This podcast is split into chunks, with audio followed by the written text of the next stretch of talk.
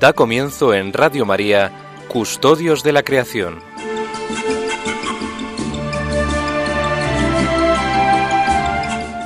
Dirigido por Lorena del Rey.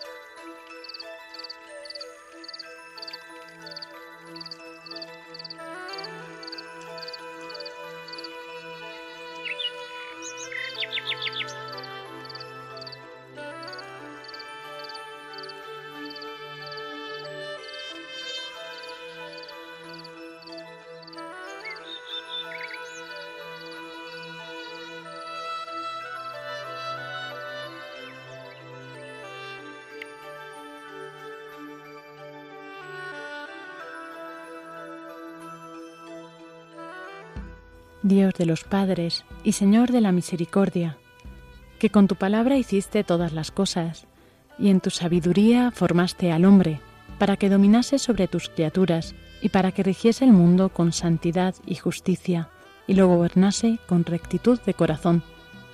Dame la sabiduría asistente de tu trono, y no me excluyas del número de tus siervos, porque siervo tuyo soy, hijo de tu sierva, hombre débil y de pocos años demasiado pequeño para conocer el juicio y las leyes.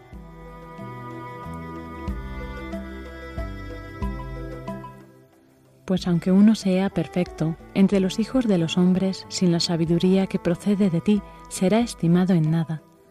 Contigo está la sabiduría, conocedora de tus obras, que te asistió cuando hacías el mundo, y que sabe lo que es grato a tus ojos y lo que es recto según tus preceptos Mándala de tus santos cielos y de tu trono de gloria envíala, para que me asista en mis trabajos y venga yo a saber lo que te es grato, porque ella conoce y entiende todas las cosas y me guiará prudentemente en mis obras y me guardará en su esplendor.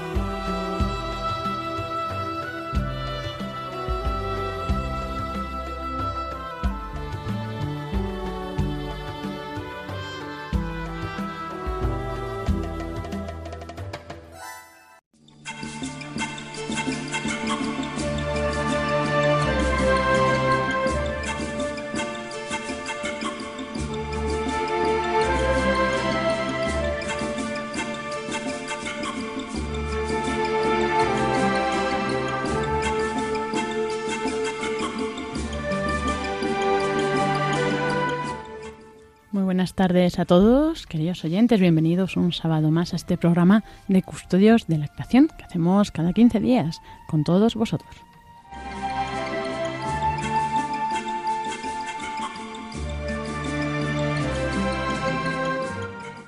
Y como muchos ya sabréis, pero otros no lo sabrán, ¿no? Este programa pues tratamos de, eh, pues, eh, de investigar, de profundizar en lo que es este don que el Señor nos ha regalado, que es la creación, eh, la naturaleza, el medio ambiente. Pues esperemos que este programa os sirva para conocerlo más, amarlo más profundamente, para así poder también preservarlo y pues como ya sabemos es un don y una tarea que el Señor nos encomienda. Pues a ello nos vamos a dedicar.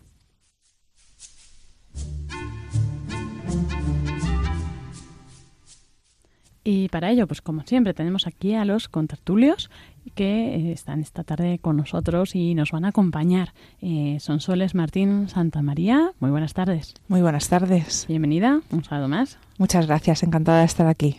Igualmente, y a Francisco Marcos. Buenas tardes. Buenas tardes, son Soles, Iván, Lorena, Pablo, queridos oyentes, aquí estamos de nuevo con ustedes. Pues igualmente, gracias por estar aquí. Ahora después se incorporará también Iván Renilla y bueno, pues cada uno aquí experto en uno de los temas que nos ocupan. Hoy vamos a tratar eh, dentro de la encíclica Laudato Si, uno de los puntos que aparecen en el capítulo tercero dentro de la raíz humana de la crisis ecológica.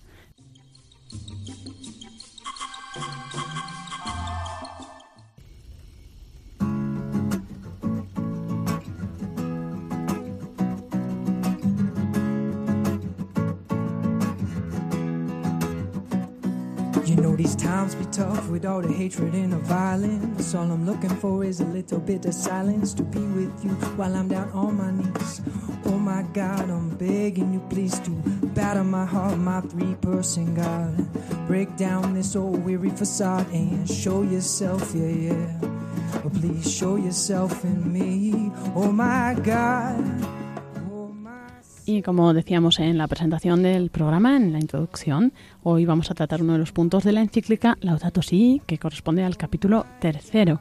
En concreto, nos centraremos más en los puntos del 130 al 136, que, que trata, pues, una, bueno, el capítulo tercero, que es la raíz humana de la crisis ecológica, y en concreto, eh, estos puntos que estaba mencionando ya responden a la crisis y consecuencias del antropocentrismo moderno.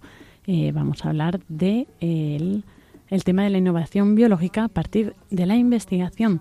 ¿Y por qué? ¿no? Que esto que tiene que ver con nosotros, que nos afecta, pues realmente estamos, estamos viendo, analizando cuáles son los síntomas de por qué, eh, qué problema existe en torno al medio ambiente. Primero habrá que reconocer la raíz humana de esta crisis ecológica. Y nos dice la encíclica, hay un modo de entender la vida y la acción humana que se ha desviado y que contradice la realidad hasta dañarla. ¿Por qué no podemos detenernos a pensarlo? En esta reflexión eh, propone el Papa que nos concentremos en el paradigma tecnocrático dominante y en el lugar del ser humano y de su acción en el mundo.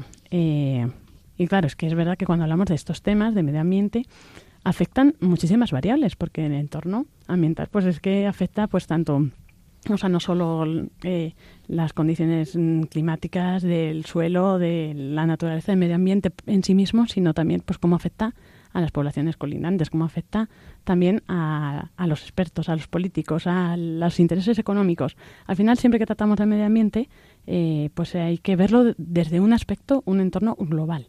Y bueno, pues hoy vamos a, a centrarnos en estos aspectos. Pues es muy interesante esto que dices, Lorena, porque además, efectivamente, en el antropocentrismo moderno, pues eh, lo que hemos terminado al final es eh, colocando la, razón técnica sobre la, realidad. nos hemos desconectado mm, de, lo que es nuestro entorno, de, lo que es eh, la naturaleza. No sentimos la naturaleza como el entorno en el que el hombre ha sido eh, colocado, sino que es como un lugar y un objeto de una, de una tarea. Entonces, debilitamos ese valor que tiene el mundo en, sí mismo. Nos, nos, nos, bueno, es una ruptura que hacemos con el entorno. Em, efectivamente, la, tecnología pues nos ha aportado y nos aporta y nos seguirá aportando muchísimas, eh, muchísimos beneficios a, la sociedad. ¿no? Hay un aspecto además creativo que, el hombre, el ser humano, tiene, además la, creatividad es propio del, ser humano y, y, que, bueno, pues como dice el Papa en la encíclica, es justo alegrarse por estos avances y es justo también pues entusiasmarse frente a las posibilidades ¿no? que, nuestra creatividad y que la técnica nos, nos ofrece. Eh, dice el Papa, porque la ciencia y la tecnología son un maravilloso producto de la creatividad humana donada por Dios. Entonces, efectivamente, podemos eh, todo lo que mm, los avances que estamos teniendo ahora, en, por ejemplo, pensemos en la informática, en la medicina moderna, la revolución digital, la robótica, la biotecnología, la nanotecnología, nos, eh, se nos abren, bueno, unos mundos y se nos están abriendo unos mundos, pues con muchísimas posibilidades, ¿no? Pero eh, y bueno y la modificación de la naturaleza con, fines últimos pues eh, siempre ha sido mm, algo que el hombre ha hecho que es bueno pues adaptar dentro de nuestras posibilidades y de nuestros conocimientos a lo largo de la historia lo que la naturaleza nos ofrece pues para nuestro beneficio no eh, entonces eso en sí mismo no es malo eh, buscar eh, remediar, por ejemplo, las enfermedades, pues mm, en sí mismo tampoco, tampoco es malo. Eh, y, bueno, pues todos estos esfuerzos, nos dice en la encíclica, se nos pregunta, ¿y cómo no reconocer todos los esfuerzos de muchos científicos y técnicos que han aportado alternativas para un desarrollo sostenible? Entonces, realmente pues eh, hay que reconocer que esto bueno pues forma parte de nuestra naturaleza humana no el, esta creatividad aplicarla a cosas útiles que nos permitan eh, progresar y eso en, sí mismo no, no, no, es malo es realmente valioso. El problema es que, que bueno pues eh, todas estas nuevas tecnologías y todos los avances en la ciencia y en la, en la tecnología pues hacen que tengamos un tremendo, un tremendo poder.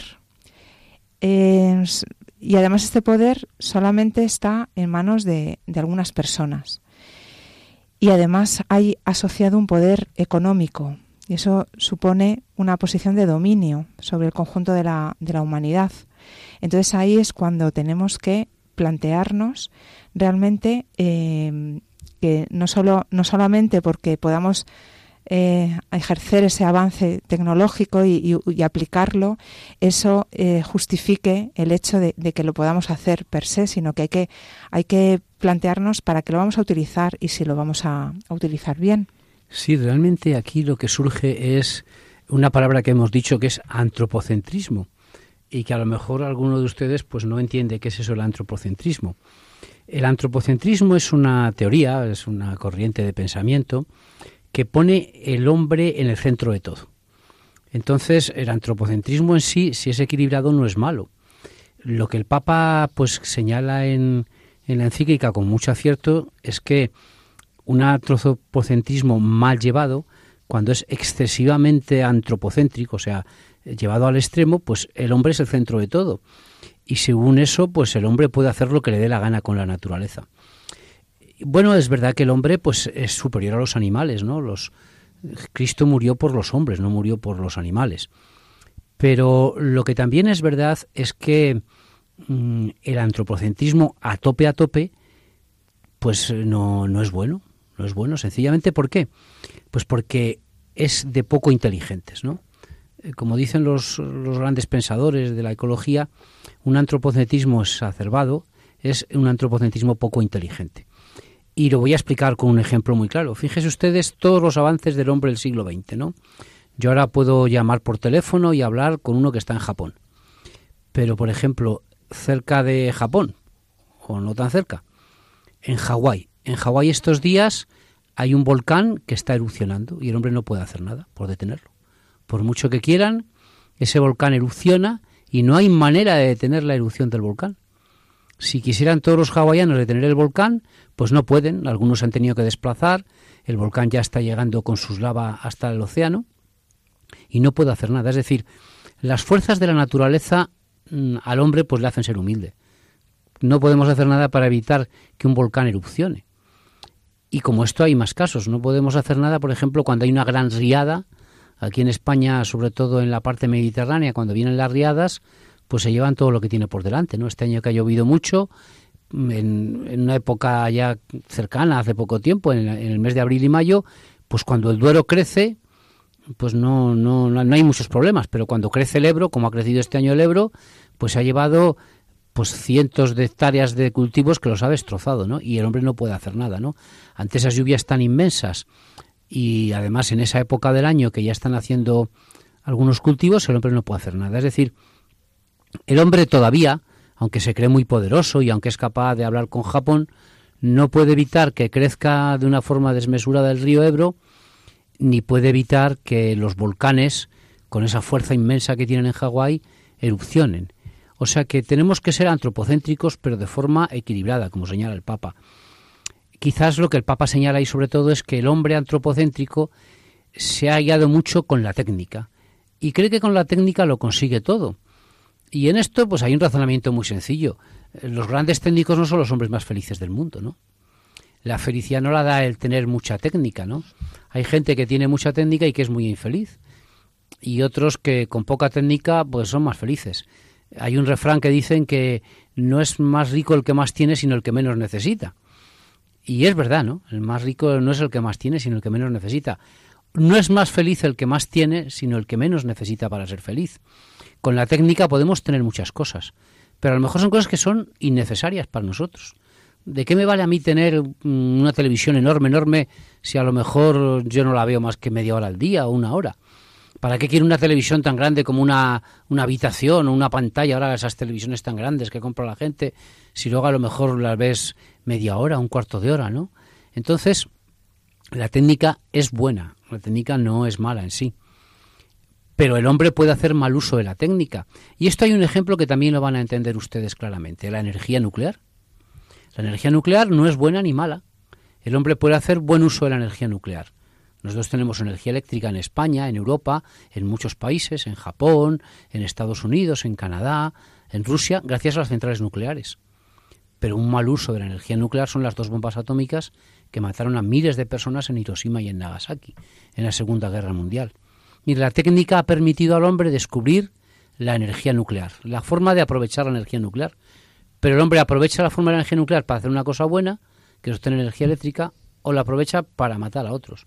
O sea, la técnica en sí no es buena ni mala. Lo que es bueno o malo es el uso que el hombre hace de la técnica. Bueno, en principio bueno sí es los avances tecnológicos, ¿no? Yo los avances tecnológicos sí son siempre buenos. Claro, tecnológicos y científicos. El problema De, que nos encontramos hoy en día es que cuando esto ha evolucionado, sin embargo, eh, no ha evolucionado de igual manera la ética, ¿no? Sino que incluso yo creo que se ha dado un paso atrás, ¿no? Se ha perdido como un poco eh, las bases morales y los principios éticos que, que había. Antes había cosas muy evidentes que ahora, que antes nos hubieran planteado que se podían hacer que se iban a hacer, que les parecía barbaridades. Y ahora hay gente que lo está haciendo, siendo barbaridades igualmente, pero como que ha habido un retroceso. Entonces, lo que decía son soles antes, el hecho de poder hacerlos no significa que se pueda hacer, ¿no? O sea, sino que hace falta que también evolucione igualmente esta, esta conciencia ética y moral, ¿no? Para poder avanzar. Sí, es verdad, porque además eh, parece como que el bien y la verdad pueden brotar espontáneamente ¿no? del, del propio poder tecnológico y, económico.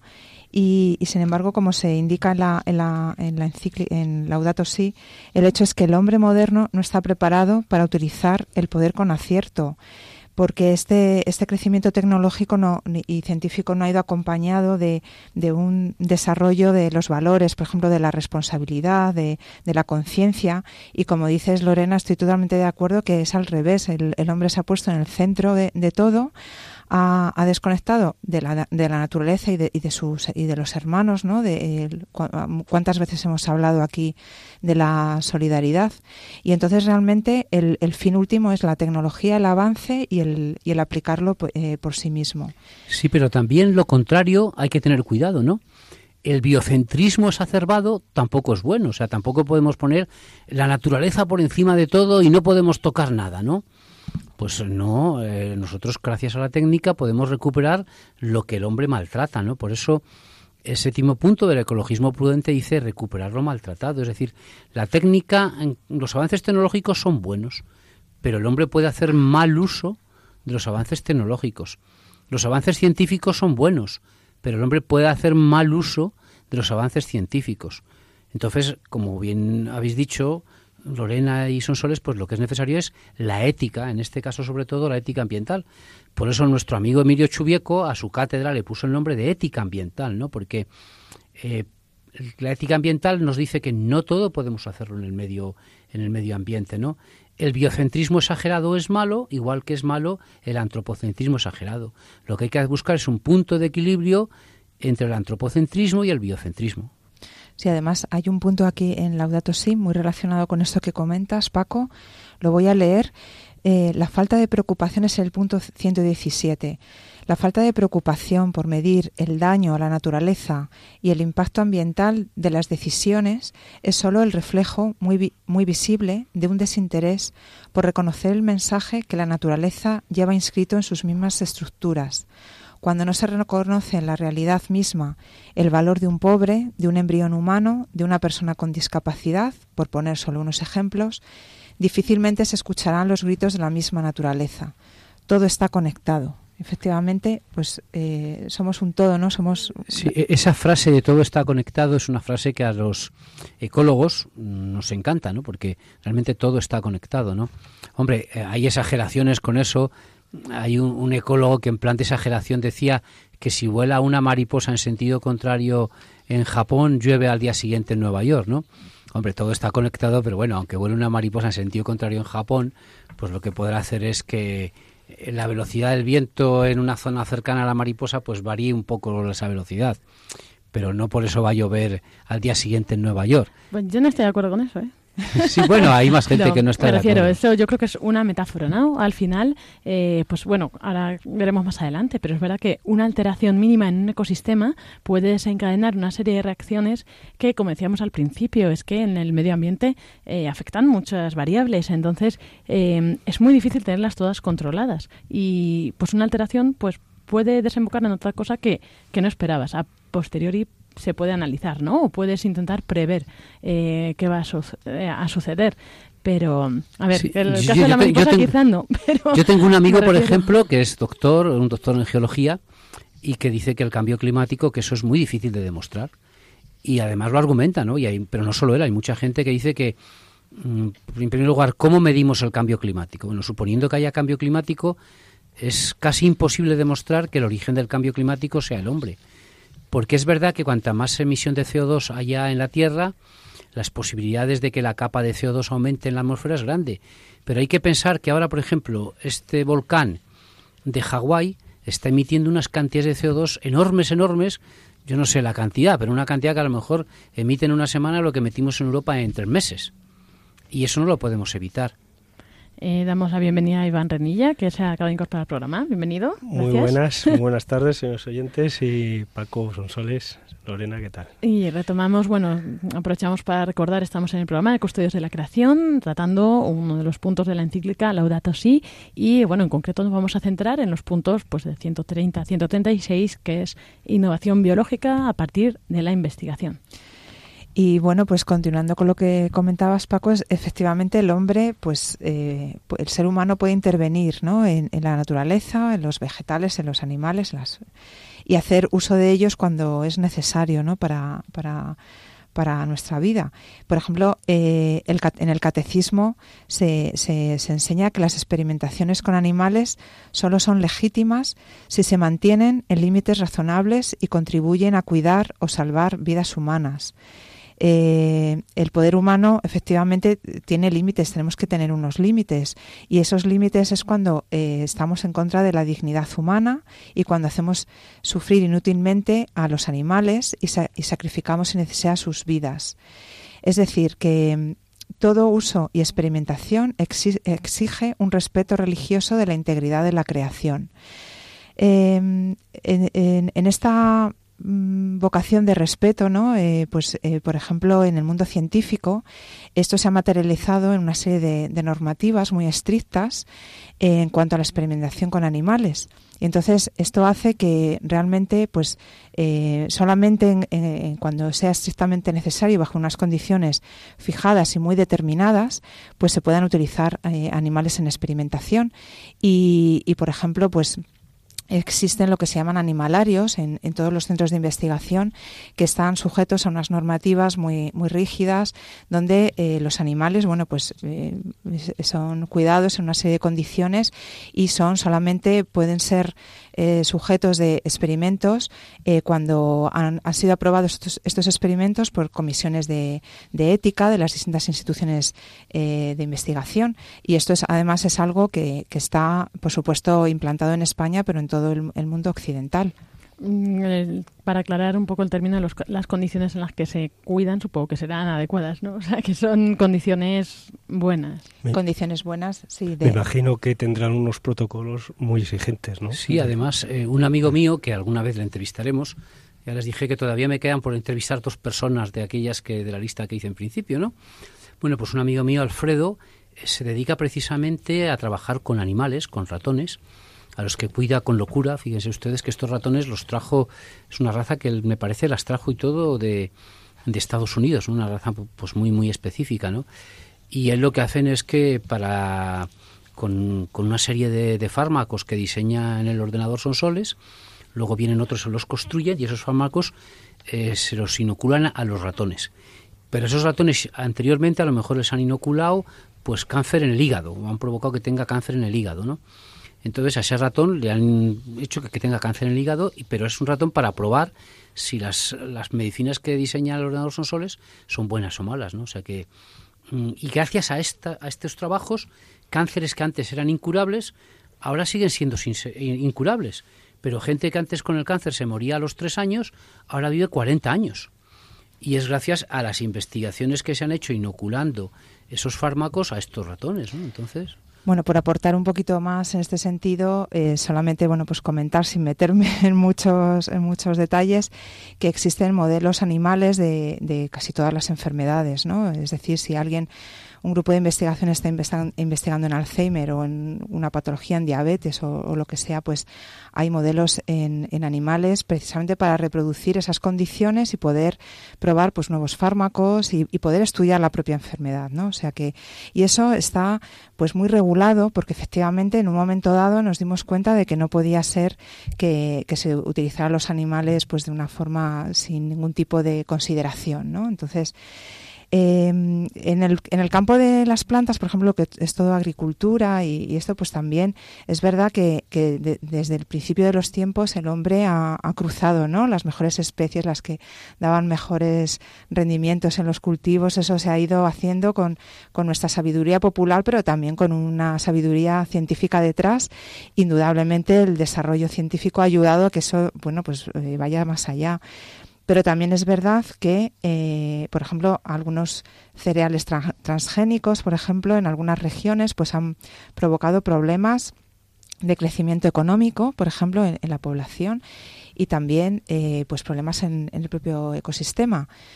Todo esto, eh, pues evidentemente lo tenemos que tener en cuenta, ¿no? No puede ser que el objetivo último sea tener una bueno pues un cultivo súper productivo que nos dé muchísimo dinero y que pero que esté bueno pues a la población eh, del lugar le esté perjudicando y al ecosistema sí en este aspecto hay una anécdota muy bonita que cuenta cuenta Lovelock Lovelock es un científico muy famoso un químico americano ambientalista que ha ha vuelto a recordar la hipótesis Gaia, ¿no? Pero ahora no les voy a hablar de la hipótesis Gaia, ¿no? Lovelock cuenta en su libro, que se titula Gaia precisamente, que eh, imagínense qué pasaría si el hombre encuentra un arroz que produce cinco veces más que todos los arroces. Y entonces todo el mundo, toda la gente en el mundo planta ese arroz. Solo ese arroz, ¿no? Y desaparecieran todas las demás variedades de arroz del mundo. Pero pasados 40 años aparece un bichito que se come ese arroz. Y ese bichito se empieza a desarrollar, a desarrollar, a desarrollar, y ya no queda nada de ese arroz en el mundo, porque no hay manera, no sabemos cómo matar a ese bichito. Es un bichito que automáticamente, por sí mismo ha mutado genéticamente y ha destruido ese arroz. Por eso los agricultores y los ingenieros agrónomos y los biólogos que se dedican a la agronomía hacen precisamente bancos de espermas de arroz para mantener muchas especies de arroz, porque si solo mantenemos una especie de arroz, corremos el riesgo de que como los bichitos van mutando, van mutando, nos quedaríamos sin arroz en el mundo. Es decir, hay que tener mucho cuidado con estas cosas.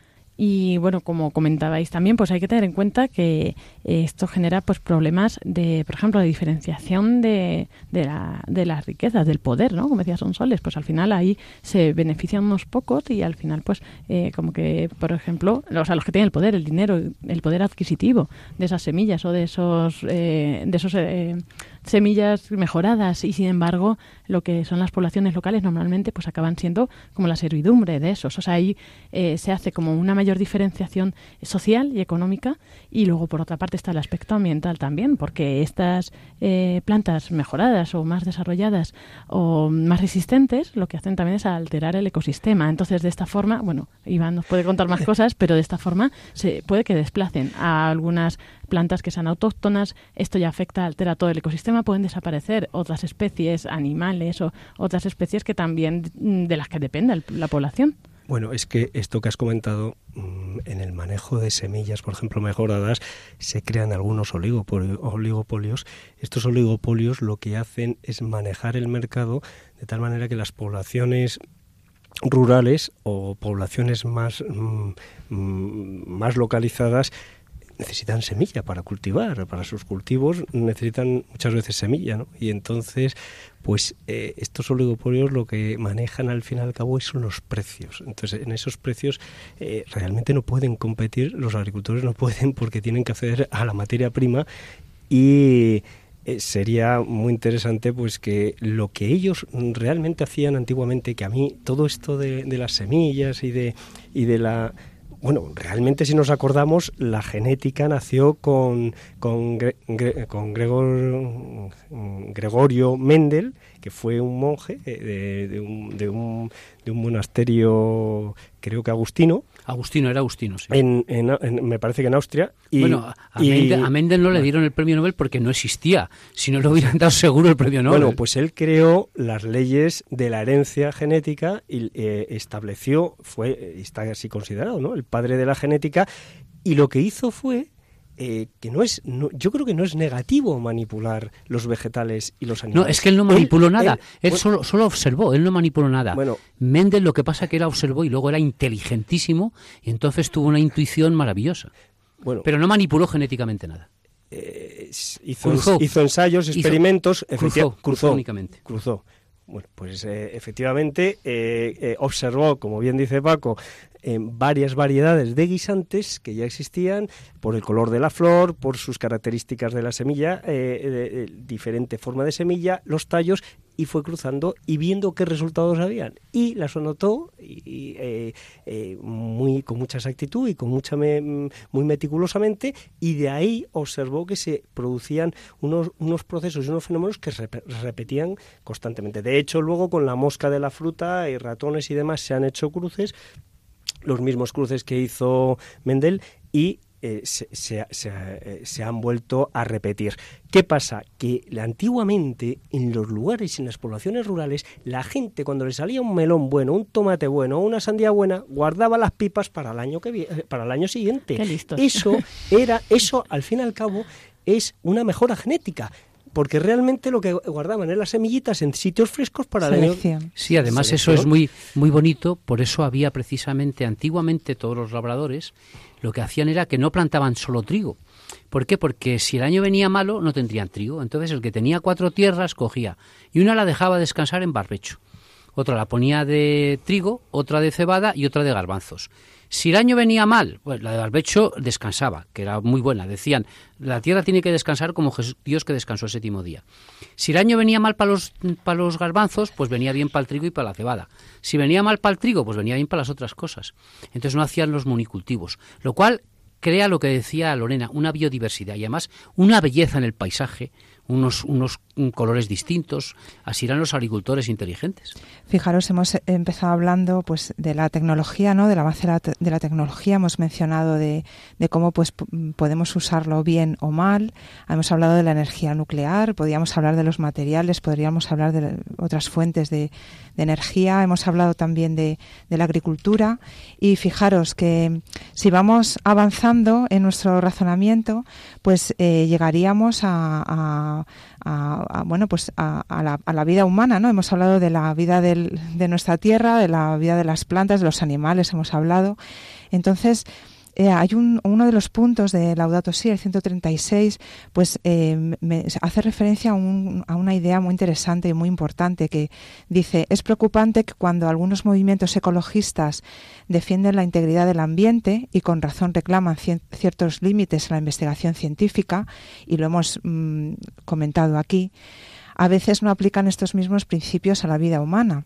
Es decir, que cuando, por ejemplo, hablamos de experimentación con embriones humanos, pues eh, deberíamos eh, ser consecuentes y aplicar estos criterios, ¿no? En, realidad, porque, bueno, pues el, el, valor en sí mismo de la, de la vida humana, pues, eh, bueno, la vida humana tiene valor en sí mismo, independientemente del estado de salud de tus de tu, de tu estado de salud, del estado de salud de tus neuronas, sino que la vida humana tiene, tiene valor en sí mismo. Entonces se olvida este, este, este valor ¿no? de, de, la, de la humana, de, de la vida humana. Por lo tanto, eh, es bueno pues podríamos comentar un poco como para cerrar no qué, importante es mantener pues esa firmeza los valores éticos.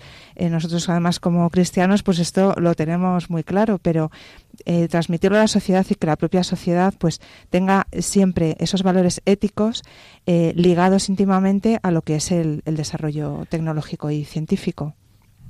Desde luego desde luego para eh, para el tema de los embriones humanos es, me parece a mí, desde luego una contrariedad y un contrasentido, ¿no? Que se quiera defender tanto como se defiende a veces. Ya lo hemos comentado algunas veces, ¿no? Los huevos del águila real y del águila imperial, que donde está eh, eh, guardado y, y, arropado el, el, embrión, el futuro pollo, que va a ser de, el futuro águila imperial, ¿no? Y se le dé tanta protección en la legislación y sin embargo al embrión humano que, es eh, uno de los miembros importantes de la naturaleza y de la creación, pues parece ser que no tiene valor ninguno. Esto para mí, pues sí que eh, estoy completamente de acuerdo con su santidad en que es muy preocupante, porque realmente sería un objeto de protección al menos o por lo menos en igualdad que otros embriones que se protegen pues con mucho celo como son los de los águilas o especies en peligro de extinción y luego ya para otra cosa que se me ha olvidado decir para ver mira en lo de las las semillas y hay, eh, hay mucho celo en conservar los valores genéticos. Por ejemplo, yo en lo que conozco en, forest, en, el, en el campo forestal, hay huertos semilleros y bancos de germoplasma. Los huertos de semilleros son todas las variedades, por ejemplo, de, mm, de, una especie, el pino, pues se cogen todas las variedades y localizaciones en España de pino, se hacen pequeños huertitos, es decir, se plantan arbolillos que den semilla y que esa semilla se guarda y se conserva para que luego no se pierda eh, cada uno de esos valores genéticos. Eso se está haciendo en España desde hace ya bastantes años. En el Centro Nacional de Mejora Genética Forestal en, en Guadalajara, eso se está haciendo. Entonces, sí que, sí que hay preocupación y sí que hay sensibilidad en ese sentido, por lo menos en, en, los estamentos, eh, eh, en los estamentos eh, oficiales y administrativos, desde luego se está haciendo y se está haciendo bastante bien. Para cerrar el tema, yo creo que eso podríamos concluir, ¿no? Como decíamos al principio, volvemos a cerrar tema, pero es eh, que al final si la técnica y la ciencia sigue avanzando, pero no sigue avanzando eh, de igual manera, pues eh, los principios morales, éticos, o si renunciamos a ellos, pues al final no podemos, o sea, nos enfrentaremos a, a unas cuestiones y a una ciencia, una tecnología que, que no sea capaz de autolimitar su poder, ¿no? Al final, pues si todo vale, ¿no? ¿Dónde está el entonces, en un, claro, eso es lo que pasa al final cuando, cuando quitas a Dios ¿no? del mundo, cuando ya no hay un poder supremo, sino que el poder supremo es el, el hombre y lo que él piensa, sus decisiones, lo que él piensa que está bien. Y bueno, pues eso, en principio, o sea, para concluir, yo diría estos dos puntos, ¿no?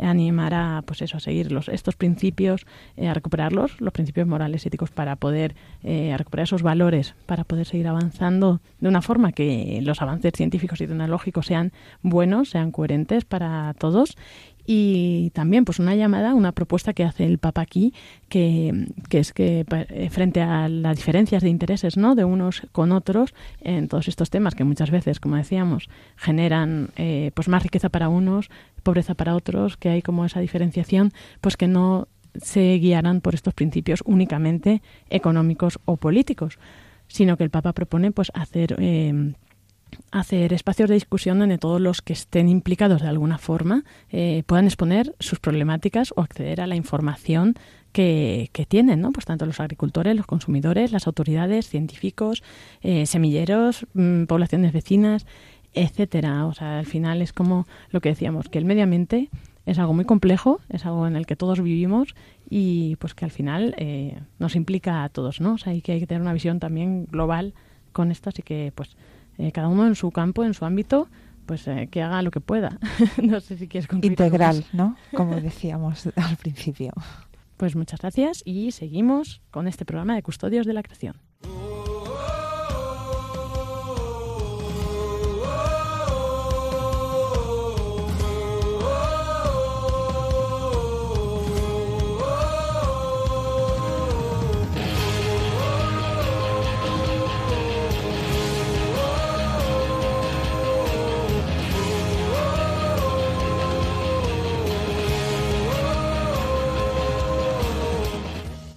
Y así llegamos en este programa de Custodios de la Creación a nuestra sección de noticias con Iván Renilla. Iván, nos traes cosas interesantes, ¿verdad? Pues eh, sí, eh, traemos como ya desde el programa anterior hemos distribuido en tres, en tres apartados de noticias la sección, que son de Iglesia y de y medio ambiente, medio ambiente y noticias curiosas. De ese medio ambiente hemos traído una noticia que es curiosa porque tiene mucha relación con eh, las palabras del Papa de que hoy mm, podemos, bueno, ya se lo contaremos, ¿no? Pero son sobre cómo afecta el cuidado del medio ambiente también mm, las implicaciones que tiene sociales y para los más pobres de la sociedad. Y es respecto a las el vallado que se está haciendo en la en los eh, lugares fronterizos de Europa para evitar los flujos migratorios de personas que están afectando también a la, a la fauna silvestre. Muy bien, muy interesante. Oye, pues mira, yo me quedo a escucharte. Y nuestros oyentes seguro que también. Pues, pues nada, nosotros encantados y con ustedes en un momento.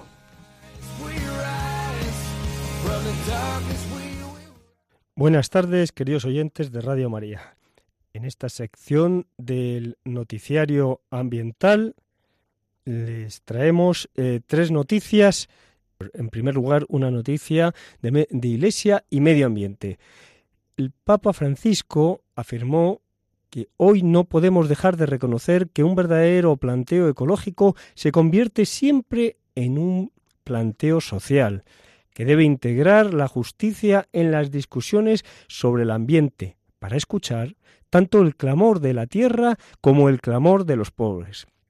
Un artículo científico ha puesto de manifiesto esta relación que existe entre el clamor de los pobres y la destrucción medioambiental, pues miles de animales migratorios se encuentran en peligro, en grave peligro de extinción local debido a las cercas de seguridad que se han levantado alrededor de Europa para mantener alejados los flujos migratorios. El estudio, en el que participaron investigadores de 10 países, incluidos expertos en conservación de la Universidad de Bangor, descubrieron que se han distribuido cercas a lo largo de una distancia de 1.800 millas, que equivale aproximadamente a 2.880 kilómetros de valla. Fíjense, nuestro país, España, desde el norte al sur hay aproximadamente una distancia de 1080 kilómetros y es como si realmente cercáramos en España estuviera totalmente cercada y no pudiera haber el tráfico o tránsito de animales de unos lugares a otros. Bien, pues esto es lo que se ha producido en, sobre todo en las zonas de, Serbia, de Bosnia, donde se han levantado cercas para evitar los flujos migratorios, para controlar o mm, parar eh, los, los flujos migratorios humanos. Pero al mismo tiempo los investigadores se han dado cuenta que está afectando a las migraciones animales. ¿Cómo afecta a los animales estas cercas o estas vallas o estas limitaciones, ¿no? Recordaban ustedes la famosa frase de poner puertas al campo. Bueno, pues ah, ciertamente es así. Se levantan cercas, se levantan vallas y esto pues hace que las migraciones de los animales también se vean afectadas. El doctor Matt Hayward de la Universidad de Bangor afirma en su estudio que la actual crisis de refugiados en Europa ha visto a muchos países mm, apresurarse a construir cercas de seguridad fronteriza para desviar o controlar el flujo de personas. Eh, esta tendencia también se produce en Euroasia, donde eh, se han levantado en la zona del Cáucaso y Asia Central cercas y vallas de una longitud de 14.000 millas, 22.400 kilómetros. Bien, pues mm, esta tendencia, como dice el doctor eh, Matt Hayward, se, da también en las, las mm, regiones fronterizas de Euroasia y agrega que estas vallas representan una gran amenaza para la vida silvestre porque pueden causar mortalidad obstruir el acceso a recursos estacionalmente importantes para la vida silvestre, para la fauna silvestre, y reducir el tamaño efectivo de sus poblaciones, produciendo aislamiento en sus producciones y comprometiendo seriamente el futuro de dichas poblaciones.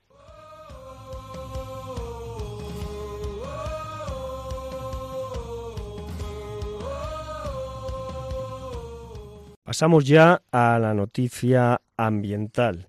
Recientemente se ha elaborado un mapa de bosques salvajes de Europa. Este mapa ha revelado que se mantienen bastantes más bosques vírgenes o primarios de lo que cabría esperar y están ampliamente distribuidos, es decir, salpicados por todo el continente europeo un equipo dirigido por investigadores de la Universidad de Humboldt. Esta universidad, la Universidad de Humboldt, que está localizada en Berlín y que fue fundada en el año 1810 por Wilhelm von Humboldt, donde estudiaron algunos filósofos relevantes como Hegel o Schopenhauer y físicos como Albert Einstein y Max Planck cuenta entre las personas, tanto alumnos como profesores que han pasado por sus aulas, con 29 premios Nobel. Bien, pues el estudio que ha realizado esta universidad ha elaborado un mapa de bosques vírgenes de Europa. Afirma eh, uno de sus autores, Francesco María Sabatini, que no es que estos bosques nunca hayan sido tocados por el hombre. Esto sería verdaderamente difícil de creer en Europa, aclara el, científico de la Universidad de Humboldt, uno, uno de, como ya hemos comentado, autores del estudio. Aún así, se trata de bosques en los que no hay indicios claros ni visibles de actividad humana. Tal vez sea porque estuvieron durante décadas alejados o preservados de la intervención donde los procesos ecológicos han seguido una dinámica natural. En total se han identificado como bosques primarios más de 13.759 kilómetros cuadrados, más o menos como la provincia de Burgos, que tiene unos 14.000 kilómetros cuadrados, de bosques primarios en toda Europa, pero no, mm, como hemos comentado, salpicados por toda Europa, distribuidos por toda Europa, y en 34 países europeos. Otro de los miembros del equipo de investigación, Bill Keaton, eh, ecólogo forestal de la Universidad de Vermont, Vermont es una eh, universidad fundada en 1791 en Estados Unidos, en la ciudad de Burlington. Este miembro del equipo de investigación afirma que donde subsisten estos bosques proporcionan valores ecológicos y hábitat excepcionalmente únicos para la biodiversidad.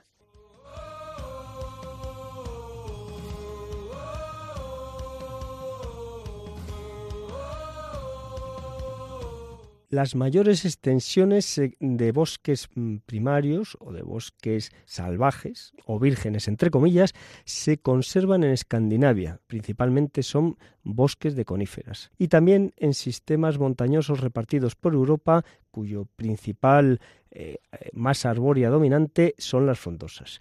En España casi todo el bosque está localizado en Pirineos y Cordillera Cantábrica. El estudio destaca que los bosques primarios de Europa son generalmente muy raros y en áreas remotas y fragmentadas. El paisaje europeo según comenta otro de sus investigadores o miembros del equipo de investigadores, Tobias Quermerle, afirma que el paisaje europeo es el resultado de milenios de actividades humanas, por lo que no es sorprendente que solo una pequeña fracción de nuestros bosques aún no haya sido perturbada. El doctor Tobias Quermerle, director del Laboratorio de Biogeografía de Conservación de la Universidad de Humboldt, mm, nos explica que aunque estos bosques solo corresponden a una pequeña fracción del área total de los bosques de Europa, son absolutamente excepcionales en términos de valor ecológico y de conservación. Añade el doctor Tobias Quermerle que los bosques primarios suelen ser el único refugio que queda para muchas especies en peligro de extinción y que los científicos los consideran laboratorios naturales para comprender el impacto de las personas en los ecosistemas forestales. Hasta ahora, según nos ha explicado el doctor Quermerle, no existía un mapa unificado de bosques primarios o vírgenes eh, para toda Europa. Sí existía mapas para distintos países, pero no para toda Europa.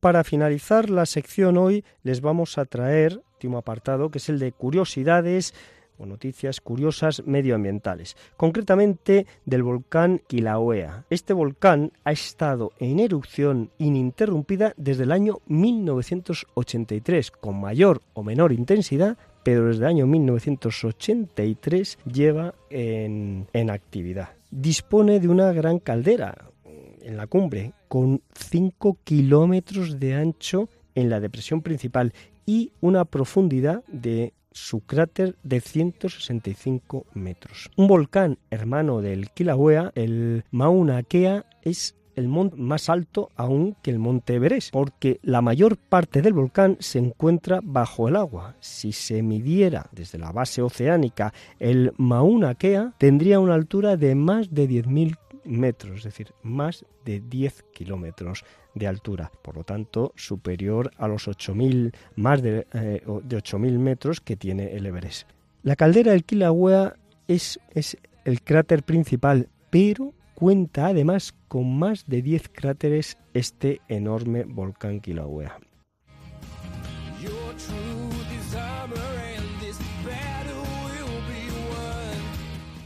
Otras noticias curiosas sobre el medio ambiente, concretamente sobre el espacio, eh, pues les daré algunos datos que son muy interesantes y que, bueno, pues seguramente pues, algunos de nosotros desconocíamos y nos resulta mm, muy curioso poderlos conocer y muy sorprendente. Las puestas de sol en Marte son azules. ¿A qué se debe que estas puestas de sol en, el planeta Marte sean azules? Pues debido a que el polvo en la atmósfera de Marte tiene unas finas partículas que permiten que la luz azul penetre en la atmósfera de forma más eficiente que los colores con mayor longitud de onda. Los tonos azules de la luz solar quedan más patentes en comparación con la dispersión más amplia de, los colores con tonos amarillos y rojos. Otra de las curiosidades del espacio es que es, bueno, es una curiosidad, pero que ya muchos no tan curioso o no tan sorprendente porque ya muchos intuimos o imaginamos que esto es así. El espacio está lleno de basura, con partes de cohetes usados satélites y satélites muertos. Actualmente se rastrean más de 23.000 objetos en el espacio. También otra de las curiosidades del espacio es que se estima que las rocas lunares se erosionan a un ritmo de un milímetro cada millón de años. Esto quiere decir que las huellas mm, que los primeros astronautas que pisaron la Luna en el famoso Apolo 11 en el año 1969 permanecerán en la Luna por un espacio de tiempo entre 10 y 100 millones de años. Eso sí, señores oyentes, eso sí que es dejar huella. Luego otra de las noticias curiosas es que si alguien sale de una nave espacial sin llevar un traje especial, eh, eh, sin llevar un traje espacial, perdería el conocimiento en tan solo 15 segundos debido a la falta de oxígeno. Y finalmente, para terminar este, esta mm, lista de curiosidades sobre el espacio, Según un estudio, un nuevo estudio, existen decenas de miles de agujeros negros en el centro de la Vía Láctea. Bueno, señores oyentes, hasta un próximo programa, si Dios quiere, dentro de dos sábados, que Dios les bendiga.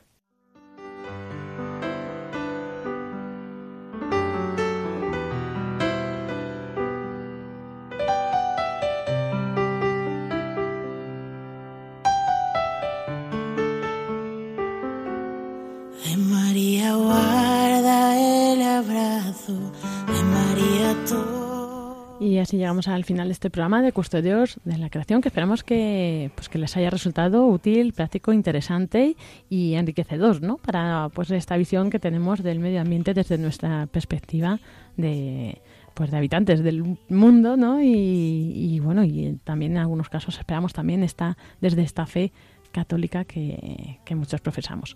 Pues muchas gracias a los colaboradores, a Francisco Marcos, Sonsoles, muchas gracias. Muchas gracias, hasta dentro de 15 días y feliz Corpus Christi mañana. ¿Y Iván Ramilla? Pues muchísimas gracias y, bueno, hasta, hasta el próximo sábado, si Dios quiere, que Dios les bendiga a todos. ¿Y mm, dónde nos pueden contactar? Pues en custodios de la creación arroba radiomaria.es. Muy bien. Y también nos pueden enviar sugerencias, comentarios a través del Facebook. Sonsoles, ¿te lo sabes? Eh, creo que no me lo sé, lo siento. Custodios de la creación. Así nos podéis encontrar. Y bueno, pues ahí eh, también eh, pues acojamos todas las sugerencias. Igualmente, si queréis proponer temas o tenéis cualquier duda, pues ahí estamos para escucharos. También estamos en podcast radiomariapodcast.es podéis escuchar los programas pasados y bueno, pues que tengan muy buena tarde, como decían, feliz día del Corpus Christi mañana y eh, hasta dentro de 15 días, puesto que nos turnamos con Ángel Misut en el programa de Raíces, que lo podrán escuchar el próximo sábado a las 5 de la tarde. A continuación les dejamos con el programa de Inmaculada Moreno, Hágase en mí según tu palabra. Un saludo de quienes habla Lorena del Rey.